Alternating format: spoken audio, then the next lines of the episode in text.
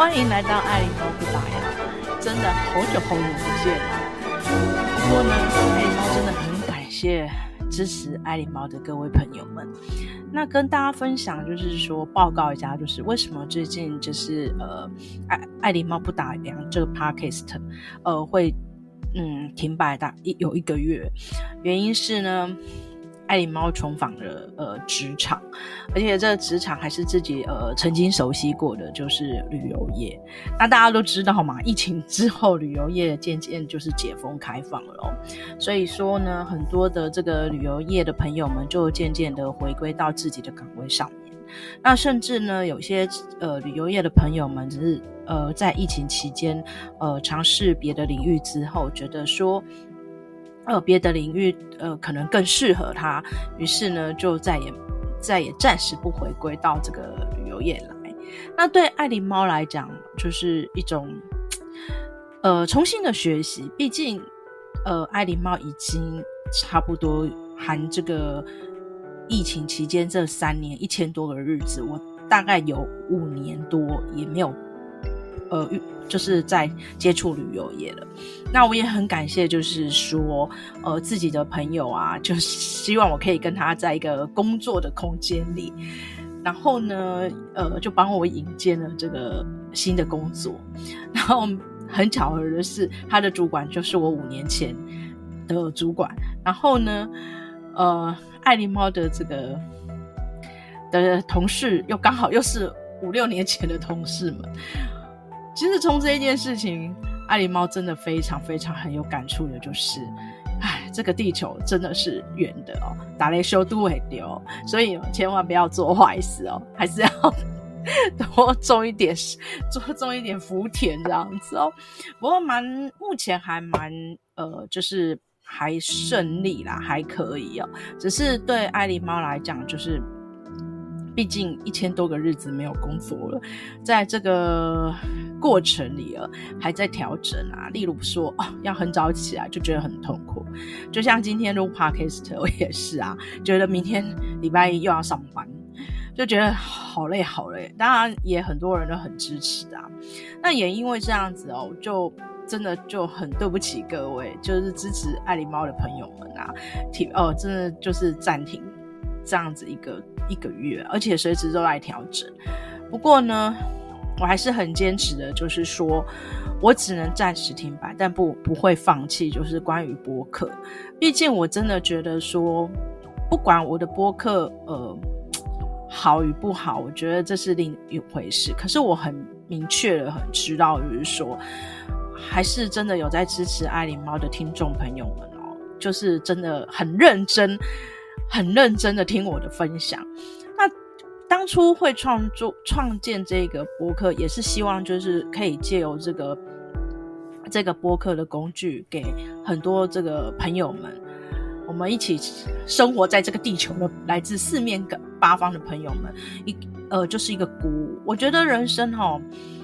难免都有高高低低起伏哦，包括爱狸猫。但我希望就是说，呃。大家就是在这种忙碌生活之中，依然就是可以静下来，呃，就是听听别人生命故事，然后听听爱狸猫的分享哦。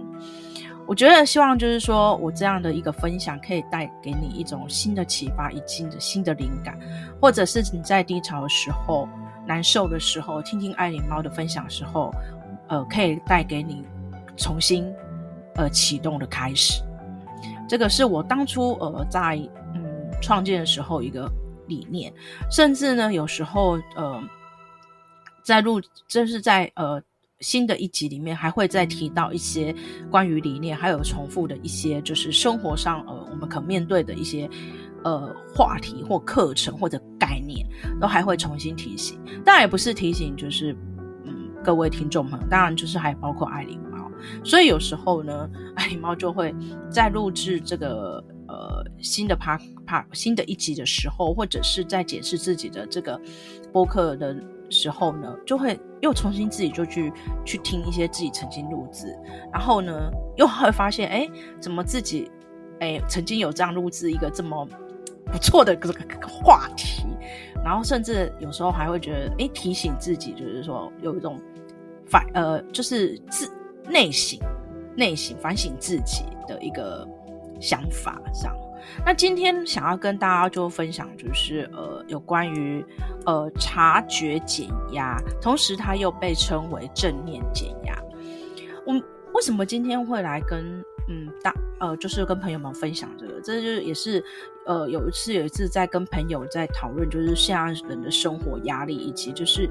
呃，可能就是经历过人生的历程、历淬炼之后啊，然后呢，所得到了一些启发，就是说，哎，开始要慢慢注重到这个心灵层面，而不是只是什么物质欲望。同时，可能就会你的物质欲望减少的时候，希望你自己的心灵层面可以提升。那从这样的一个朋友的话题里面，再加上刚好就是。爱琳猫也刚好就是有翻到一些杂志，哎，就刚好有一些想法。那有些想法就想要说，哎，就是呃，可以就是借由这个 podcast 哦，然后跟大家就是做一个分享。那我刚才提到的就是察觉减压，同时是正念减压，是来自于呃一九七零年代的时候，呃，乔卡巴金教授他所创立的这个。开发的这样的一个课程，它其实是一个课程哦。那我稍微来介绍一下，也，介绍一下这一位乔卡巴金的呃背景哦。在一九六零年代的时候，他其实是在麻省理工学院念书，可是他那个时候就不断是在探索自己生命的价值啊、哦。那据说他是他。他的爸爸是很有名的知名科学家啦，然后呢，他的指导教授还是很有名的诺贝尔诺贝尔得奖主，所以从他这个生活的环境过程之中，他的内心其实一直都充满了很多的疑问，所以他就会不断的探索生命的价值哦。那有一天他在校园里面，他听到一场呃，就是一场演讲，然后这一场演讲者叫做菲利普凯普罗哦，是。当时是美国的一位禅师，呃呃，禅坐的禅哦。可是从那一天开始哦，这个卡巴金教授他就开始很例行的去做一个静坐练习哦。那他在经过一段时间之后，他就发现，嗯，这个静坐对他自己本身的帮助很大。他觉得说，哦，在西方的教育体系里面，他强调的是思考，你的思维，可是。却没有教你如何察觉自己，察觉的这个教育。然后他觉得说，应该要去培养观察自己内在的想法跟情绪的能力，这才是说一个正念要传达的觉知力。在那个时候，他已经透，就是在于呃练习这个呃静坐之后所得到的一个感想。然后呢，他就觉得说，哦，观察自己内在想法跟情管理自己的情绪能力是非常非常重要。它也是一种觉知力。简单就是这样整理整理一下。那后来在一九七九年的时候呢，那卡卡巴金教授就在这个麻州大学附设的医院里面就成立了减压门诊。哦，原来在那个时候，那个七零年代就有减压门诊，嗯，艾琳妈就开始在想，哦，原来那个年代生活压力很大的人还真的很多。不过当时据说是这样，就医院其实有一批慢性疼痛的病人，他无论如何都无法去减轻他的疼痛。后来呢，这个院方就决定要交给交给这个卡巴金教授来试试看，所以他就变成历史上第一批正念减压的学员哦，就是来自于有慢性病疼痛的病人。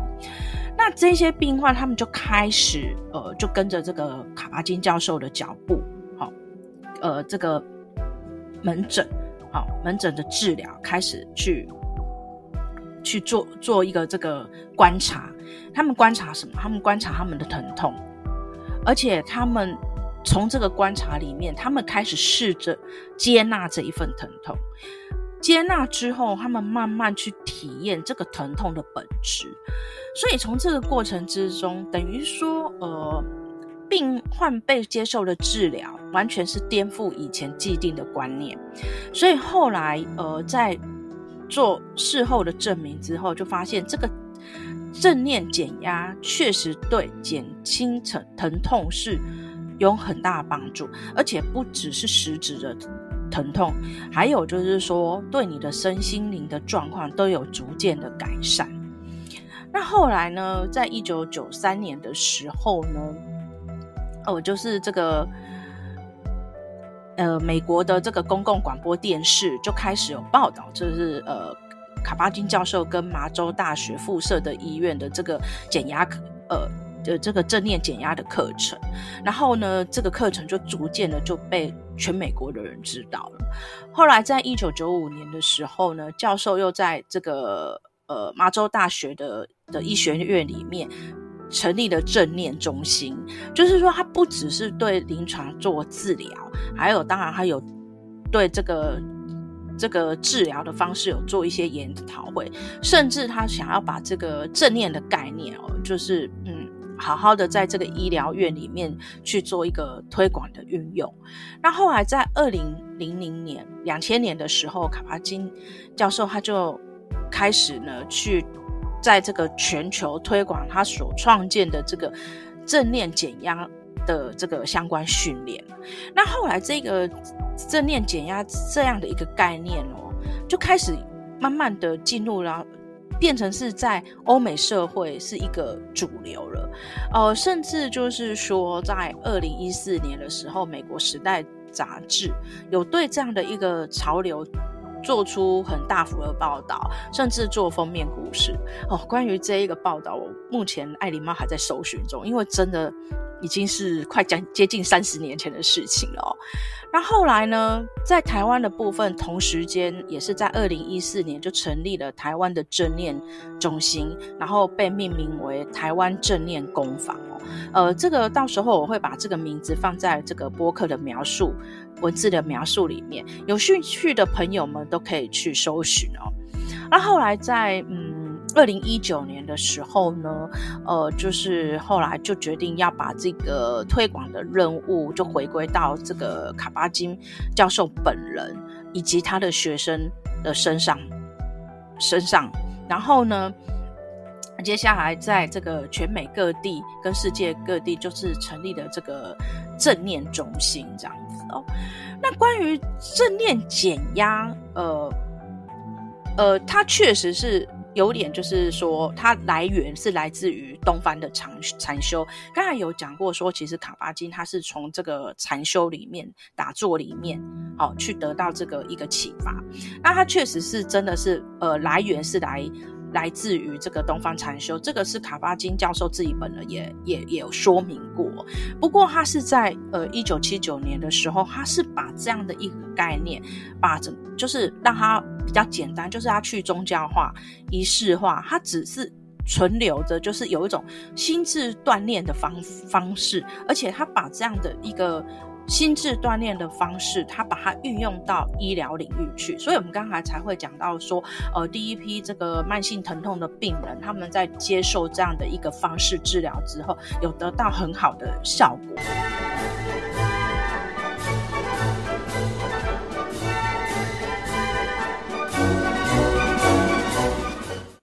那卡巴金教授所提到的，就是说，呃，正念。的话，并不是说啊，你什么乐观啊，嗯，什么正确的念念头，或是正向的信念。其实他所谓的呃正念的意义，就是在于说，他希望嗯，你是要有意识去呃当下感觉到你的身心跟你的环境，而且你要去开用比较开放的心去接纳你呃每个当下的的那每个当下。呃，还有察觉那个当下，呃，包括你身体的动作、你的心情、你的念头，哦、各方面，等于是说，哦，你的感知、你的身体的感知，哦，你的想法，那一瞬间，其实它就是要慢慢、慢慢让你去，呃，察觉它。那其实这个就刚好回归到讲的，就是说，哎，其实这就跟你的大脑 是有关系的，就是包括情绪，你的情绪在一下。在那一刹那，你的情绪是好是坏，呃，他也希望你可以去察觉，呃，那个情绪的好坏。嗯，这个就是他要强调的正念。呃，那所以说，呃，我觉得卡巴金教授有讲了一段话，我觉得这里可以跟大家就是分享。他说，无论我们从过去经历过多少的伤疤，只要我们内在的整体仍然在这里，还有什么会存在伤痕呢？过去发生的某些事情，或未曾发生的某些事情，或眼前所面对苦境的情况，我们不需要成为无奈的受害者，因为我们与生俱来的内在一向都是完整的。伤疤产生前如是，现今仍然如是。我们可以随时重新连接那个内在的整体，因为它的性质是永远存在的，那才是我们呃真正的自己。其实我读到这一段话的时候，我觉得他要的就是我我个人解读，爱狸猫个人解读就是说，他其实是要我们不断不断很坦然去面对我们内心，也不断不断在让我们就是勇敢的去接受，接受我们在生活上所面对的各方各种情况，无论是好，无论是坏。所以曾经有很多的这个研究发现哦。呃，关于许多的心理学问题的主要原因，来自于所谓的习惯性回避情绪，就是你回避消极的情绪，犹如就是你长期的痛苦的代价，去买入短暂的改善。那其实卡巴金的这个正念减压，是要我们从负面的情绪中去学到很多的东西。其实说说。穿一点，爱狸猫都觉得说，就是要勇敢、勇敢的去面对你当下所有的情绪，然后勇敢去接受它。包括你的身体，如果说啊，今天肩膀很疼痛啊，哦，然后你的那个脑压很重啊，然后你的背很很痛啊，其实并不是贴个药膏就好，而是说，哎。为什么我的肩膀、我的背部会开始疼痛？是我的身体产生了什么情绪？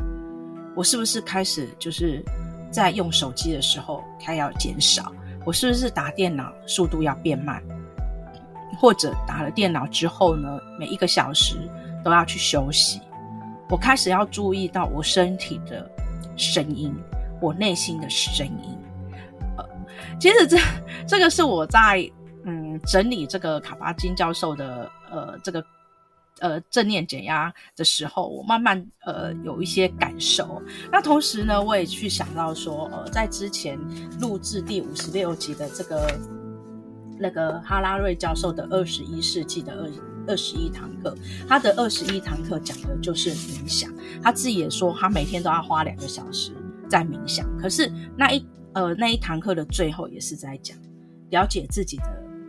呃，心灵，你才可以去认识真正的自己。虽然这一条路是非常非常困难，不过真的要把握机会，就是从现在开始哦。呃，所以想借由这一个今天的这个嗯正念减压的这个简短的介绍里面哦，呃，去呃跟大家呃分享，就是说，我觉得嗯。例如说，我们其实真的是不要忘了去专注每一分每一秒。譬如说，哎，你进入，呃，妈妈煮了一手好菜，我们就用正念的态度跟品尝眼前的食物，哦，不要一直这边划手机。那就像说，呃，爱琳猫有时候散步在这个，呃，河岸边，呃，我并不是边划手机边散步，我就会去看看，呃，就是。呃，这今天的河流的这个动静是很安静的呢，还是有浮动的呢？我会去看看这呃夜晚的天空哦，今天乌云好多哦，诶，今天乌云比较少，就觉得说想要去呃去了解这个就是当下每一分每一秒。那为什么我也会？我现在开始学会，是因为真的很很多年前我就发现说，我们其实都忽略了这个身边的人事物啊。然后呢，我们好像就是会被这个手机绑架一样啊。诶，这个在之前一集也说，我们并没有好好认真去呃享受这个过程，尤其是把这个注意力放在当下每一个过程。那我觉得说，哎，这个是可以大家可以尝试就改变的。你把注意力不要再放在手机或放在别的地方，而是把注意力放下你现在在做的当下每一个过程。我相信你的注意一定会提升之外，呃，每一下每一个当下过程，或许呃都会带给你很多不同的这个想法，你就会成为成为一位中立的呃观察者。那相对的呢，从这样的一个过程训练，也就是在训练你的呃大脑去察觉当下的时刻，而不会让你花很多时间去浪费，呃，很多时间去浪费。呃，过去或者不可预知的将来，它会让你呃，就是说留下很多的空间，呃，发现现在所发生的每一刻。这是呃，爱狸猫今天要跟各位分享，希望可以带给你生活上的呃很棒的这个启发。我们下次见，拜拜。